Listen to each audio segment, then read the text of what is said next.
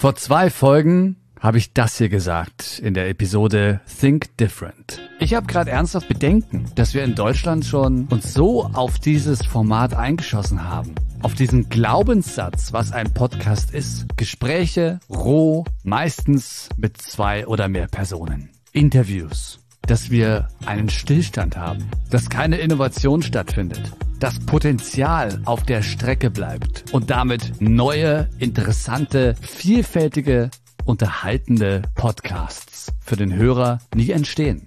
Schauen wir aber auf die internationale Podcast-Szene, ist das nur ein ganz kleiner Teil von dem, was ein Podcast sein kann. Heute hörst du eine andere Meinung zu diesem Thema, was Podcasts sind und warum es so wichtig ist, dass Podcasts vielfältig sind.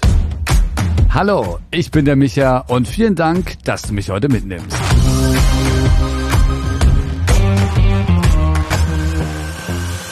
Die Meinung kommt von Juliane Fritz. Sie ist Radiomoderatorin und Podcasterin und in dieser Interviewserie mein Gast und deine Podcast-Expertin. Wir stecken mit der Podcast-Szene in Deutschland so ein bisschen in einem Teufelskreis. Denn was ein Podcast ist, legen die Podcasts fest, die man als erstes sieht oder als erstes wahrnimmt und dann denkt man, ah, das ist also Podcast man sagt ja Laberformate dazu, ne? Diese Laber-Podcasts, mm. wo zwei Leute miteinander reden.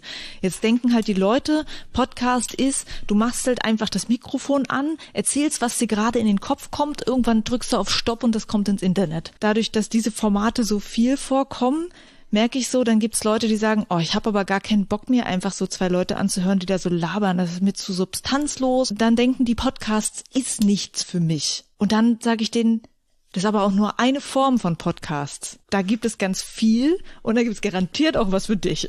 Ich versuche ja auch immer, meinen Hörerinnen und Hörern zu sagen, hört euch auch mal andere Sachen an, weil ich weiß, ich bin der erste Podcast, den ganz viele Leute hören. Die sind einfach, weil die Bouldern gut finden und bei Spotify Bouldern eingegeben haben, darauf gekommen, dass da ich bin, so, ne, die das macht. Und dann kriege ich manchmal so Feedback, wo die sagen, sorry, aber andere Sachen kann man nicht hören.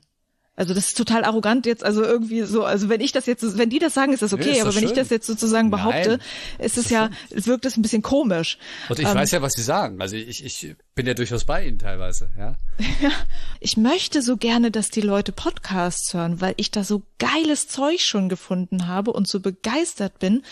Und wenn dann da aber so viel stattfindet, wo die Leute abschalten, wegen der Audioqualität, weil es für sie relativ belangloses Gelaber ist und sie nicht wissen, was jetzt mein Benefit davon, das mir anzuhören, hm, dann tut das dem ganzen Medium nicht gut. Und ich finde das Medium so toll.